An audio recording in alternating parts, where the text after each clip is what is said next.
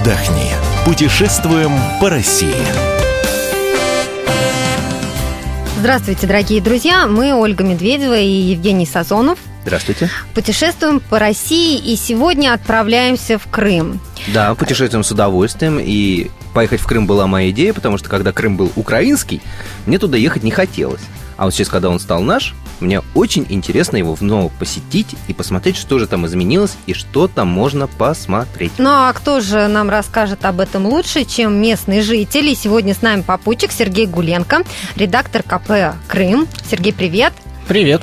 Ну, ты, конечно, нам лучше всех расскажешь об особенностях отдыха в этом замечательном месте. И я предлагаю сегодня именно отправиться в долину привидений. Долина привидений находится на склонах горы Димерджи. Это уникальное нагромождение скал и камней высотой от полутора до 25 метров. Формы и размеры каменных изваяний так причудливы, что в них можно угадать фигуры и портреты, созданные природой. Здесь снимались сцены фильма «Кавказская пленница». Самое известное место съемок – орех Никулина. Это дерево старого грецкого ореха под Димерджи, из которого герой Юрий Никулина бросал орехи в Шурика.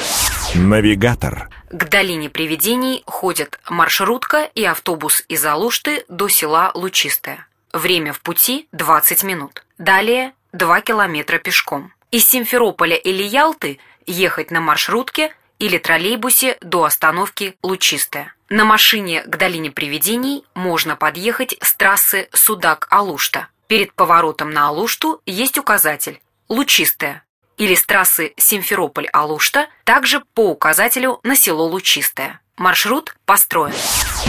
Где поселиться? Поскольку это рядом с Алуштой находится, остановиться можно, собственно, как в Алуште, так и в селе Лучистое. Ну, лично я бы, конечно, останавливался в селе Лучистое. Село маленькое, приветливые местные жители, да еще и рядом э, небольшая кони-ферма. Там можно покататься на лошадях и остановиться на ночь. А еще там очень вкусно кормят.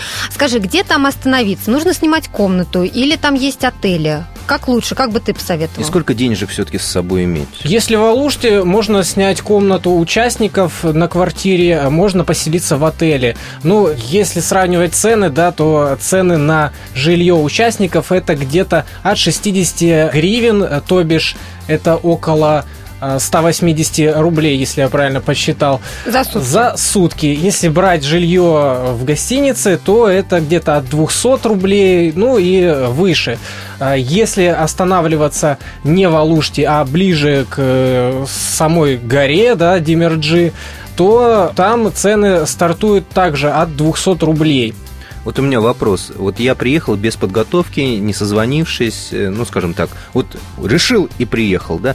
Мне легко будет найти комнату или все-таки лучше заранее все планировать? Ну, конечно же, лучше заранее все планировать, но если едешь на маршрутке из Симферополя в Алуш туда и выходишь в селе Лучистом или ты выходишь э, в самой Алуште на автовокзале, то там непременно найдутся люди с табличками, которые э, предлагают жилье на любой кошелек, цветок, вкус и цвет, и на любой удаленности, как то от моря, так то и от Демерджи.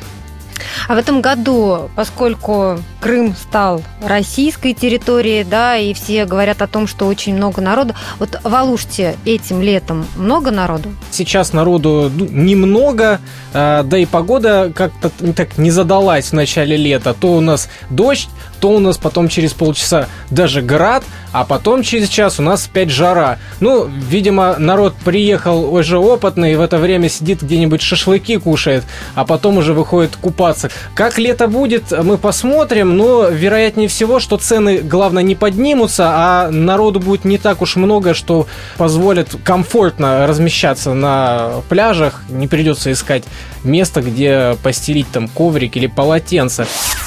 Что посмотреть? Обычно у каждого туристического места есть своя легенда. Я хочу вам рассказать легенду, которая связана э, с долиной привидений. А Сергей меня поправит, если я что-то не так расскажу. Когда-то, в далекие времена, кочевники-завоеватели приехали в Крым и оборудовали на вершине этой горы, о которой говорил Сергей, гигантскую кузницу и ковали себе там оружие.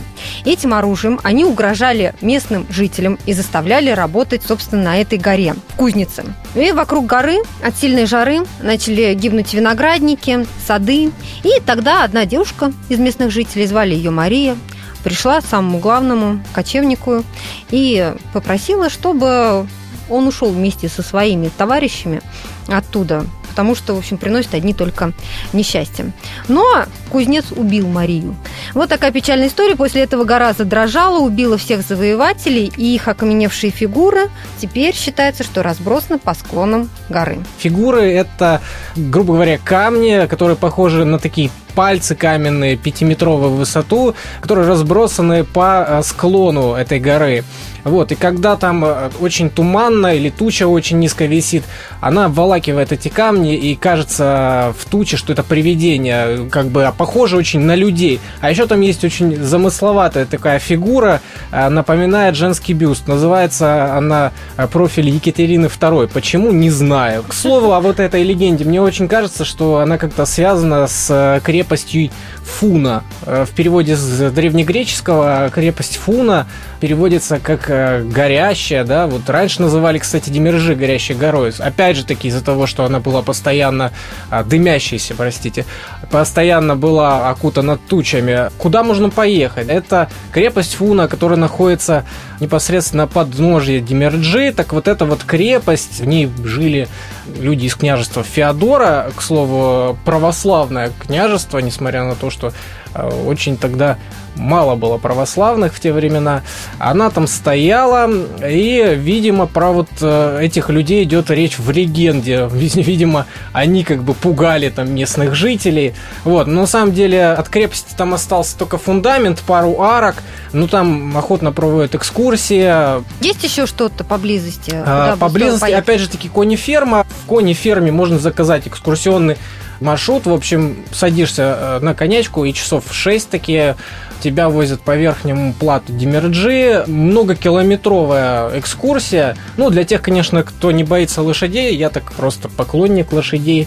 Что еще там есть? Там есть э, пресноводные горные водохранилища, к слову сказать, на них купаться-то нельзя, но можно, если осторожно. Если очень хочется, то можно. Да, но это очень э, классно, когда рядом море, оно соленое.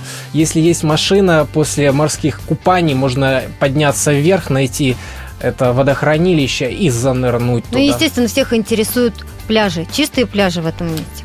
А, ну, вы знаете, городские пляжи чистыми не бывают, но в Алуште есть так называемый рабочий уголок, где лично я купаюсь. Это если смотришь на Алуш, то значит с правой стороны, э, недалеко от горы Костель, там пляжи довольно чистые, нарезанные буны, даже в такую погоду штормящую там не очень-то и волны большие, и отличный галечный пляж. К слову, в прошлом году после штормов эти все пляжи повымывало, и гальку вместе с ними, так что пришлось ее насыпать, и там сейчас большой хороший пляж.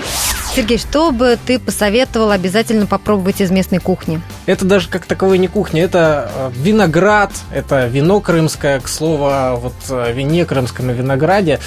Там э, на подъезде к Алуште, когда ты спускаешься с перевала со стороны Симферополя, небольшие винограднички, и там частные фермеры, если с ними хорошо договориться, узнать о них среди местных жителей, могут разлить вам по бутылкам вкусного домашнего хорошего вина. А Говорят, вот... лучше, чем магазинное. А вот если в городе, вот очень много точек, где продают э, вино по стакан, да, скажем, но качество, похоже, не очень. То есть стоит там покупать, не стоит? Ну, в основном оно порошковое, хотя если попадетесь на хорошего предпринимателя, можете попасть на хорошее вино. А где лучше покупать тогда вино, если ты волос? В фирменных магазинах. А средний счет в кафе? Скажем, ну, для обычного туриста, который путешествует э, самостоятельно. Скромненько и вкусно. 30 гривен было, если не ошибаюсь, в прошлом году комплексный обед. И в пересчете на рубли это порядка 100 рублей всего-то. Давайте прикинем, во сколько вообще обойдется нам поездка в Крым, если мы планируем ее на неделю или 10 дней в день э, полторы тысячи, наверное, где-то набежит. Если умножить на 10 дней, 15 тысяч. Ну и плюс перелет туда-обратно. Ну, я думаю, в 1030 э, спокойно можно уложиться. Да, я хочу напомнить, что сегодня у нас было такое небольшое путешествие в Крым. Мы говорили о долине привидений, о том, что находится рядом с ней. Мы откроем для вас лучший туристический маршрут России. Отдохни. Путешествуем по России.